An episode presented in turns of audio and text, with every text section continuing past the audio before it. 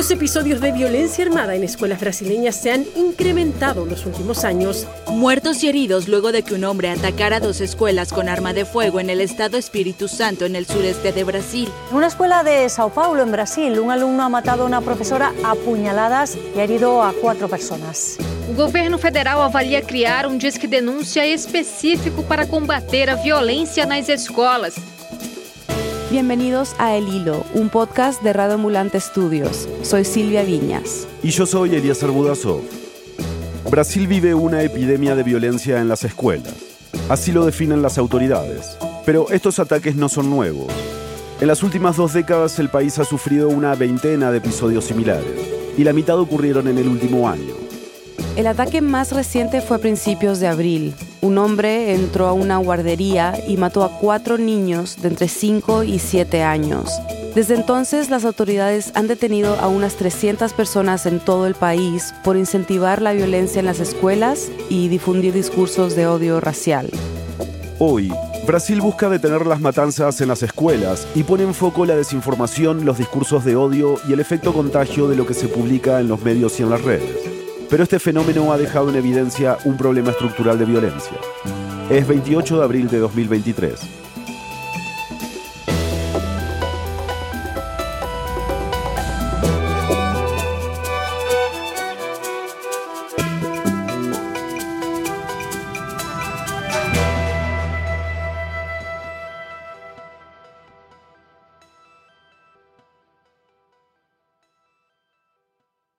El último ataque en una escuela brasileña sucedió en Blumenau, una ciudad de unos 360.000 habitantes en el estado de Santa Catarina, al sur del país. Blumenau es la ciudad donde hay el Oktoberfest de Brasil, es una región donde hay muchísimos alemanes. Mauricio Savarese es corresponsal de Associated Press en Sao Paulo y me contó que además del Oktoberfest, no hay muchas otras cosas que la gente de Brasil sepa sobre Blumenau. No es una ciudad donde mucha gente pasa vacaciones. Es una ciudad que es muy conservadora también. En las últimas elecciones, unos 75% de la población uh, se votó a la hora expresidente Jair Bolsonaro. Conmoción y dolor en Blumenau ante el horror de una matanza en el último lugar en el que uno se la espera, una guardería. Mauricio, ¿qué se sabe hasta ahora sobre lo que pasó el miércoles 5 de abril? Bueno, hay muchas cosas que todavía no están claras y la policía puso todo bajo silencio porque las víctimas son todas menores. Es una escuela donde hay nenes, hay chicos de dos años, cuatro, seis, ocho, algunos de diez y doce, pero este es de diez y doce solamente para que tengan un sitio donde quedarse cuando sus padres estén trabajando. Esta guardería es privada, se llama Cantinio Bon Pastor y tiene cerca de 220 alumnos. Es una casa azul rodeada por un muro bajo, que hace muy fácil el acceso a la institución. Mauricio me dijo que cualquiera puede saltarlo. Es al lado de una gasolinera y mucha gente en la escuela cuando escucha los primeros ruidos pensaba que había pasado algo en la gasolinera al lado, pensaba que había un robo o algo así y que el ladrón intentaba escapar por el patio del colegio. Eran las 8.50 de la mañana. Una profesora estaba llevando a los niños más pequeños al patio de la guardería, cuando otra maestra entró corriendo al salón y dijo que un hombre había entrado a la escuela. Entonces esos profesores cerraron la puerta de sus clases mientras el masacre se pasaba a las afueras.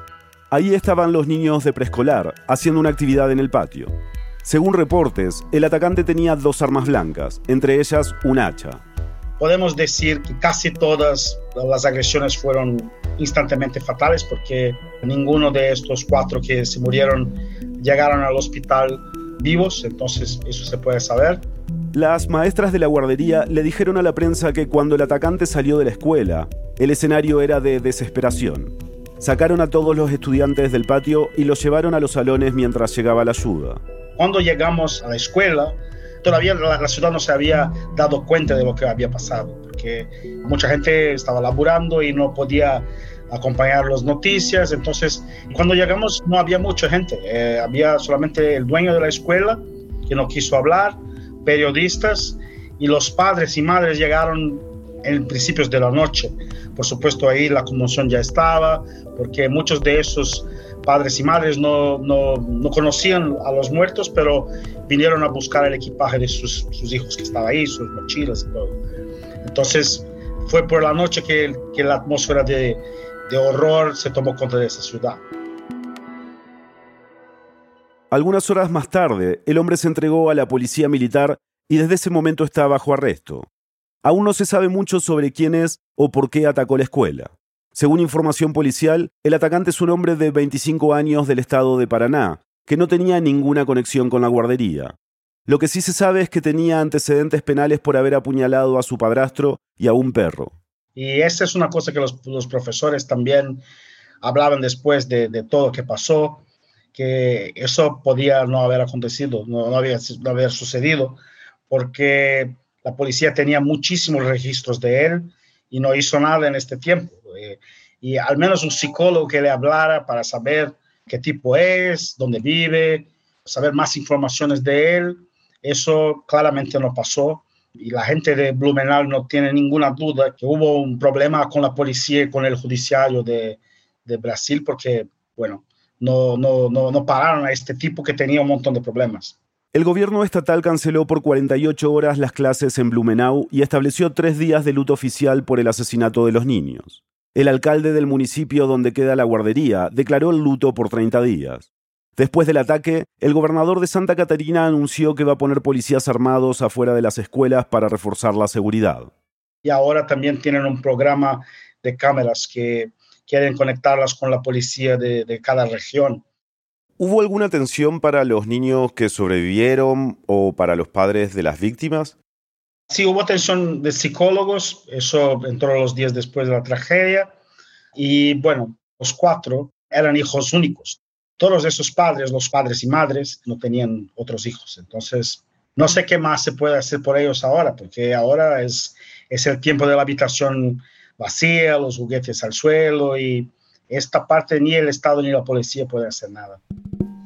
Para Mauricio, cubrir este tipo de historias es muy duro, sobre todo porque es padre de una niña de cuatro años que ya va a la escuela. Después de conversar con algunas personas en Blumenau, se quedó con la sensación de que lo que ocurre en Brasil en términos de violencia es muy grave. Y que la gente quiere respuestas violentas a la violencia. Le hablé a una maestra que salvó unos 30 chicos porque cerró la puerta antes que el asesino entrara y las respuestas que tenía eran que necesitamos la pena capital, necesitamos tortura, necesitamos un montón de cosas que ya no están en la civilización moderna. Entonces es difícil, estamos involucrados en una situación que no tiene respuestas listas y rápidas para nadie. Es posible que muchos de esos casos pasen en Brasil y en otras partes porque son inspiración para otros que estén en la misma situación psicológica que ellos. Claro, de hecho, lo que pasó en Blumenau no es un caso aislado, ¿no? La comunidad educativa de Sao Paulo está en shock luego de que un alumno de 13 años apuñaló en la espalda y la cabeza a una maestra de 71, hiriendo también a tres docentes y dos compañeros de clase, quienes están fuera de peligro. Y esa profesora era una profesora veterana. Tenía 71 años y era profesora de ciencias en la escuela estadual Tomasia Montoro. El chico de 13 años hirió también a otros tres profesores y a un alumno. Lo detuvieron tres docentes que lograron inmovilizarlo y arrebatarle el cuchillo. La policía lo arrestó inmediatamente. Esto pasó una semana antes del ataque en Blumenau. Pero como dijimos hace unos minutos, no se trata de algo nuevo. Estos ataques se repiten en Brasil desde hace años. De años en años tenemos casos así. Ah, siempre que hay más casos en Estados Unidos, por supuesto, eso refleja en Brasil y Brasil tiene un montón de cosas en que es espejo de Estados Unidos, en, en los crímenes en escuelas. Eso ya pasa cada vez más hace más o menos unos 10 años. En noviembre del año pasado, por ejemplo, un adolescente de 16 años disparó en dos escuelas en el estado costero de Espíritu Santo. Llevaba armas de su padre, un policía militar. Hirió a 11 personas y mató a 3. Un mes antes de eso, otro chico que supuestamente sufría acoso escolar le disparó a tres de sus compañeros en una escuela de la ciudad de Sobral. Y en septiembre del año pasado, otro estudiante en el estado de Bahía mató a una de sus compañeras que estaba en una silla de ruedas. El ataque ocurrió luego de que el chico anunciara su plan a través de Twitter. Ese no es el primer masacre que he cubierto en Blumenau lo dudo muchísimo que será el último. Pero el peor ataque ocurrió en 2019 en Susano, en las afueras de Sao Paulo, en una escuela que se llama Raúl Brasil. Esa fue la primera vez que Mauricio cubrió una masacre escolar. Dos chicos que eran exalumnos se volvieron a esta escuela y, bueno, mataron a ocho personas, cinco alumnos y dos funcionarios del colegio. Y después uno de ellos mató al otro y después se mató. Y eso todo fue un, shock muy grande para el país. Mauricio ve grandes diferencias entre lo que pasó en Susano y el ataque de Blumenau. En este caso de Susano me pareció diferente porque fue algo planificado, los dos tenían un montón de conexiones en Deep Web. Específicamente en Dogola Chan, un foro brasileño donde es costumbre alentar o festejar desde el anonimato cuando ocurren este tipo de masacres. Tenían visiones racistas y extremistas, planificaron todo con mucho tiempo y planificaron también que iban a, matarse. En este caso ahora es mucha mala suerte, me parece, porque es como un accidente de avión donde hay un montón de, razones para que el avión se caiga y en este caso de Blumenau el avión se cayó claramente. Esas razones a las que Mauricio se refiere son tres. Primero, el hecho de que el asesino de Blumenau sufrió un brote psicótico ese día. Segundo, que tenía antecedentes penales y la policía no hizo nada al respecto. Y tercero, la vulnerabilidad de la guardería en términos de acceso. La semana pasada, el gobierno abrió un canal de denuncias anónimas donde la gente puede mandar el enlace de publicaciones como tweets o videos de TikTok que hagan apología de la violencia en las escuelas. El canal ha recibido más de 7.000 alertas. A la vez, la compra de detectores de metales para instalar en escuelas ha aumentado. Y el presidente Lula da Silva reunió a ministros, gobernadores, alcaldes, jueces y congresistas para tomar medidas para prevenir estos ataques. Entonces, hablan mucho de medidas como ah, intensificar la presencia de policía, conectar las redes de cámaras para que las autoridades sepan antes, pero la verdad es que hay, algunos, hay algunas medicinas que son amplias para toda la sociedad y que, por supuesto, ah, impiden ataques a escuelas si están muy planificados, pero, pero si no es el caso, solo pueden rezar. ¿Crees que hay algunas causas que de alguna manera, digamos, tengan en común estos episodios de violencia? Sí, Brasil es un país muy violento en todos los áreas, porque las escuelas hasta una década no eran violentas como el resto de la sociedad. Pero nosotros somos violentos en fútbol, nosotros somos violentos en la calle, nosotros somos violentos en las favelas, somos violentos en la Amazonía, somos violentos en las prisiones. Y hay, por supuesto, mucha gente que creció en la violencia en casa y cree que es, que es así la manera normal de vivir. Y es una sociedad que, que busca respuestas a la violencia casi siempre con más violencia. Como dijo la profesora de Blumenau, lo que debían hacer es volver a la tortura. Pero cuando me dicen esas cosas, ah, me parece que estamos perdidos un poco con lo que es importante proteger, porque, porque proteger la, la dignidad humana no significa que tienes que proteger a asesinos que, que matan a niños. Eso es una percepción que en Brasil no está clara. Entonces, las escuelas son una extensión del problema de violencia que tenemos muy grave en otras partes de la sociedad también. Ya volvemos.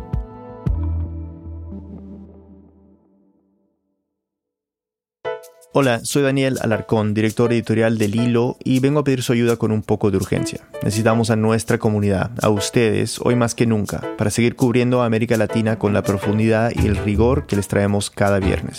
Si has considerado donar a un medio de comunicación o a una organización sin ánimo de lucro, este es el mejor momento para hacerlo. Ve a elhilo.audio slash donar. Allí podrás unirte a nuestro programa de membresías. Cualquier donación, no importa si es por una única vez o si decides hacerla de manera recurrente, es vital para nosotros. Recuerda, puedes contribuir en elhilo.audio slash donar. Todo monto suma. Gracias. Estamos de vuelta en el hilo.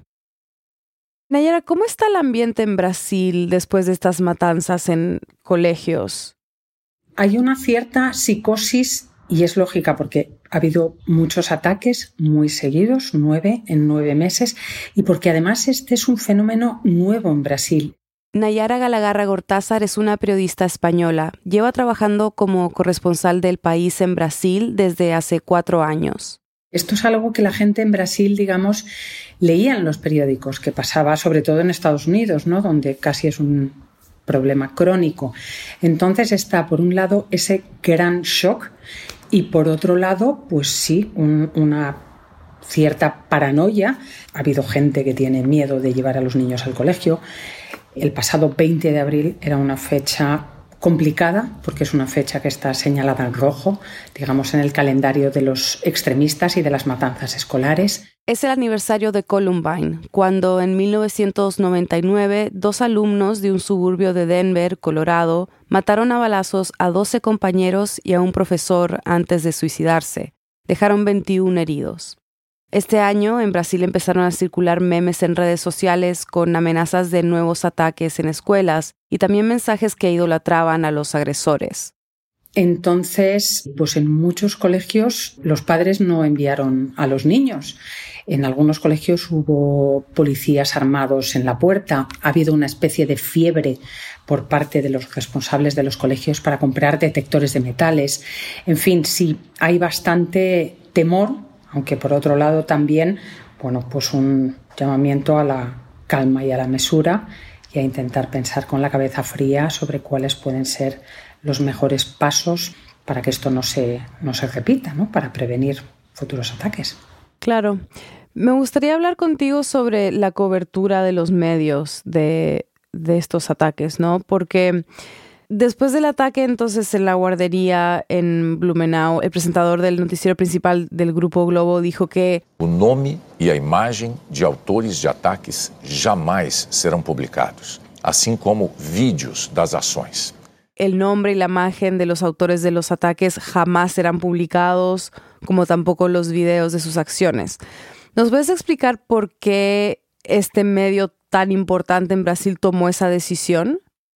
Yo creo que fue una decisión tomada esa misma tarde por varios medios. Fue el Grupo Globo, que es gigantesco, aquí tiene su noticiero principal, pero también por el periódico Estadao, por CNN Brasil, por, por Band, que es otro canal, porque hubo dos ataques prácticamente en cuestión de 10 días. Entonces yo creo que, que el miedo se disparó hasta niveles altísimos y pensaron que había que hacer algo. Y bueno, hicieron caso de una de las recomendaciones que viene de antiguo de los expertos. Y es que ni el nombre, ni la imagen, ni los vídeos de los autores se difundan porque eso es lo que buscan, notoriedad. Muchos de ellos están buscando, después de largo tiempo de sentirse excluidos, maltratados por sus familias, por sus compañeros, por sus padres, de repente son famosos, de repente están viendo su nombre impreso en la primera página del periódico. Entonces, ese es el efecto que quieren frenar y del que alertan especialistas, los pedagogos, que dicen que hay que neutralizarlo y, digamos, sumirlos en, en el ostracismo. Nayara me explicó que esto de no nombrar ni mostrar al atacante es algo que se ha visto en otros países también. Ella cubrió el juicio de la matanza de la isla de Utoya en Noruega. Seguro se acuerdan de esto. Fue en julio de 2011. Un hombre atacó un campamento estudiantil del Partido Laborista y luego detonó una bomba en el centro de Oslo. Murieron 77 personas ese día. Una de las cosas que me llamó la atención es que en Noruega todo el mundo los medios, los, políticos, todo el mundo se referiría a él como el perpetrador. Bueno, hubo excepciones. La cadena de noticias NRK lo ha seguido nombrando por su nombre hasta el día de hoy. Y para nosotros, digamos, en la prensa en español tenía nombre y en la prensa anglosajona tiene nombre. Pasó algo parecido en Nueva Zelanda. Después de los atentados en Christchurch, donde un supremacista blanco australiano asesinó a 51 musulmanes en dos mezquitas, la primera ministra dijo solemnemente ahí en el Congreso, He sought many things from his act of terror, but one was notoriety. And that is why you will never hear me mention his name. He is a terrorist que ella se iba a referir al autor de la matanza como dijo, pues el terrorista, el extremista, el criminal, pero nunca pronunciaré su nombre. Eso es algo que, digamos, buena parte, la mayoría de los medios neozelandeses, por lo que he leído, aceptó y aplicó, pero además el juez que le juzgó, por ejemplo, en Nueva Zelanda, ordenó que su cara fuera pixelada. Entonces, digamos que la foto de Reuters o de AP que tú ves en Nueva Zelanda en los medios está allí pixelada, pero la que difundieron para el resto del mundo no lo está. ¿Y cuál sería el argumento para sí usar su nombre y su imagen? Bueno, aquí supongo que entra el derecho a la información, que los lectores también tienen que saber, conviene que sepan quiénes son los agresores. Entiendo que no soy ninguna experta en, en todo esto, no soy experta en violencia, pero sí creo que, bueno, merece la pena para empezar a reflexionar sobre ello, ¿no? Que los periodistas a veces en el calentón de la noticia damos una serie de informaciones que después, quizá en la reflexión más en frío, no lo hubiéramos hecho o hubiéramos actuado de otra manera. Algunas de las cosas que alertan los expertos es que hay algunas crónicas que escribimos los periodistas en esos momentos en caliente que parecen un manual de instrucciones para la próxima matanza. Y eso es lo que ellos piden y creen que hay que evitar, sobre todo porque la difusión es masiva y es muy, muy rápida. Claro. Bueno, pero me gustaría hablar del rol de Internet y de las redes sociales aquí, porque una cosa es que los medios decidan no compartir la imagen o los mensajes de odio, ¿no? Pero ¿qué pasa en redes sociales? Lo que ocurre en las redes es que por ejemplo, hace cuatro años, cuando hubo aquí la matanza de Susano en 2019, que es la matanza un poco que fue el parteaguas aquí, como lo fue la de Columbine en Estados Unidos, cuando uno quería buscar información sobre el discurso de odio, el discurso extremista, se tenía que sumergir en la Deep Web. Y para eso ya hay que saber un poquito. En cambio ahora lo que ocurre es que buena parte de esa información está dispersa por la web casi al alcance de cualquiera. Entonces, te la puedes encontrar en TikTok, te la puedes encontrar en Telegram, en Twitter, y eso es lo que preocupa muchísimo a los especialistas. Aunque los expertos también dicen que para estos atacantes es más atractivo salir en el noticiero o la primera página del periódico, porque en redes ya están, ahí ya los ven. No es posible que yo pueda pregar odio en la red digital. Después de esa reunión que Lula tuvo la semana pasada con autoridades de todo el país, dijo, y aquí cito, las plataformas ganan dinero divulgando violencia sin criterio y no se puede difundir odio en las redes sociales. Es posible que yo pueda ficar haciendo propaganda de arma, ensinando crianças a tirar. Nayara me explicó que al discurso de odio en las redes en Brasil hay que sumarle un problema muy grave de desinformación política. Por eso el gobierno también se juntó con representantes de las grandes empresas tecnológicas. Bueno, aquí en Brasil se viene discutiendo desde hace mucho y hay una conversación relativamente fluida con las grandes tecnológicas sobre cómo frenar la desinformación política y ahora se añade esto también. ¿Qué es lo que han hecho como primeras medidas? Bueno, pedirles que estén más atentas, que estén mucho más vigilantes. Recordemos que las autoridades abrieron un canal de denuncias anónimas. El gobierno transmite esas denuncias a las plataformas como a Twitter o TikTok y ahí es cuando entran en acción o no. Que esa es una de las, de las cuestiones más problemáticas, pues bueno, hasta dónde regular o no regular en este caso, si Twitter o Meta u otra tecnológica no entra en acción después de una denuncia, la Policía Federal puede investigar a la empresa. ¿Y cuál es la actitud que deben tomar las empresas tecnológicas? Porque, entre otras cosas, pues el discurso de odio extremista y polarizante de las emociones elevadas al cubo pues aumenta muchísimo la interacción o, la actividad en redes. Y entonces las redes no nos quieren así calmados, nos prefieren muy indignados o felicísimos. Entonces, bueno, esa es una de las claves, ¿no? Cómo conseguir que ese ambiente de fanatismo que es tan lucrativo para las grandes tecnológicas en las redes no acabe derivando en un, en un ambiente irrespirable y, y en una matanza de, unos niños que, simplemente han ido a la escuela a educarse y aprender. Desde la última matanza se han eliminado unos 750 perfiles en redes sociales y unos 300 aspirantes a imitadores fueron detenidos. Pero el intento de regular las redes ha ido más allá de esta operación inmediata después de los ataques más recientes. Esta semana la Cámara de Diputados aprobó que se vote de manera urgente la ley de fake news, que busca regular los contenidos en las redes sociales. La votación se aceleró después del asalto a los tres poderes en enero y los recientes ataques en las escuelas. Y este miércoles un juez ordenó bloquear la plataforma de mensajería Telegram, porque dijo que no está colaborando con las autoridades en una investigación contra grupos neonazis.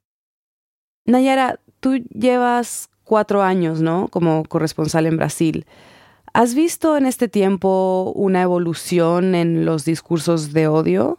No podría afirmar categóricamente que se ha desatado o que se ha disparado de manera brutal el discurso de odio, pero lo que está claro es que los últimos cuatro años han sido de una polarización extrema, altísima, tras la, elección de Bolsonaro y después con la elección de Lula. Digamos, ese Brasil que se creía tan armonioso ya cada vez existe menos y es verdad que la polarización ha hecho un daño terrible terrible. Las familias no estaban rotas por cuestiones políticas y en los últimos años sí que se han roto por cuestiones políticas y sí se ha incubado en los últimos años ya, pero yo creo que ya viene desde los tiempos que propiciaron la, elección de Bolsonaro esa especie de odio visceral al otro, al diferente. Lo que sí se ha disparado en los últimos cuatro años, y es otro factor importante en esta discusión sobre la violencia en las escuelas, es la posesión de armas. Brasil tiene 210 millones de habitantes y un millón de armas en manos de civiles. Son muchas, pero hay muchas más en Estados Unidos, donde son más de 300 millones de habitantes y hay más armas que habitantes. Pero las armas aquí han aumentado, se han duplicado en cuatro años. Y eso también ha afectado en estas matanzas. Más de la mitad de los ataques a escuelas en los últimos cuatro años fueron con armas de fuego. Entonces sí, el cambio en el número de armas en manos de civiles en Brasil ha sido importante y notorio. Y tiene una explicación. El expresidente Jair Bolsonaro promulgó decenas de decretos para que las personas pudieran acceder a ellas. La facilidad del acceso a las armas de fuego es probablemente el factor que más se ha disparado en estos últimos años. Y después no podemos obviar la pandemia. Y hay una crisis de salud mental bastante grave entre los adolescentes en buena parte del mundo, pero aquí veía un estudio que dice que como un tercio de los adolescentes tiene síntomas de depresión o de ansiedad. Entonces, como decía otra de las expertas, esto no tiene una bala de plata, o sea, esto no se produce por un solo factor, estas matanzas y la solución tampoco es solo una, es una especie de, guiso que hay que cocinar entre muchas personas, desde muchos ámbitos y con tiempo. Esto son soluciones a medio y largo plazo.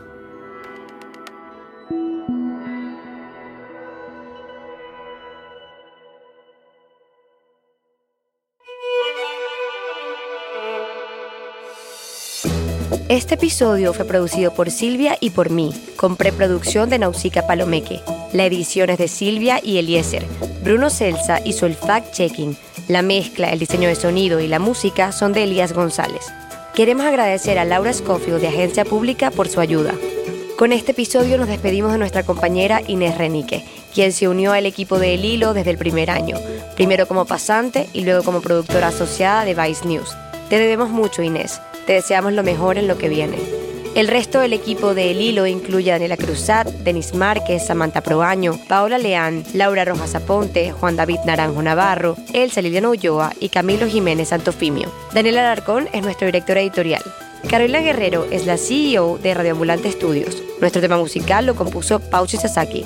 El Hilo es un podcast de Radioambulante Estudios. Si valoras el periodismo independiente y riguroso sobre América Latina, te invitamos a unirte a nuestras membresías. Al donar, estarás contribuyendo directamente a que El Hilo siga reportando sobre nuestra región.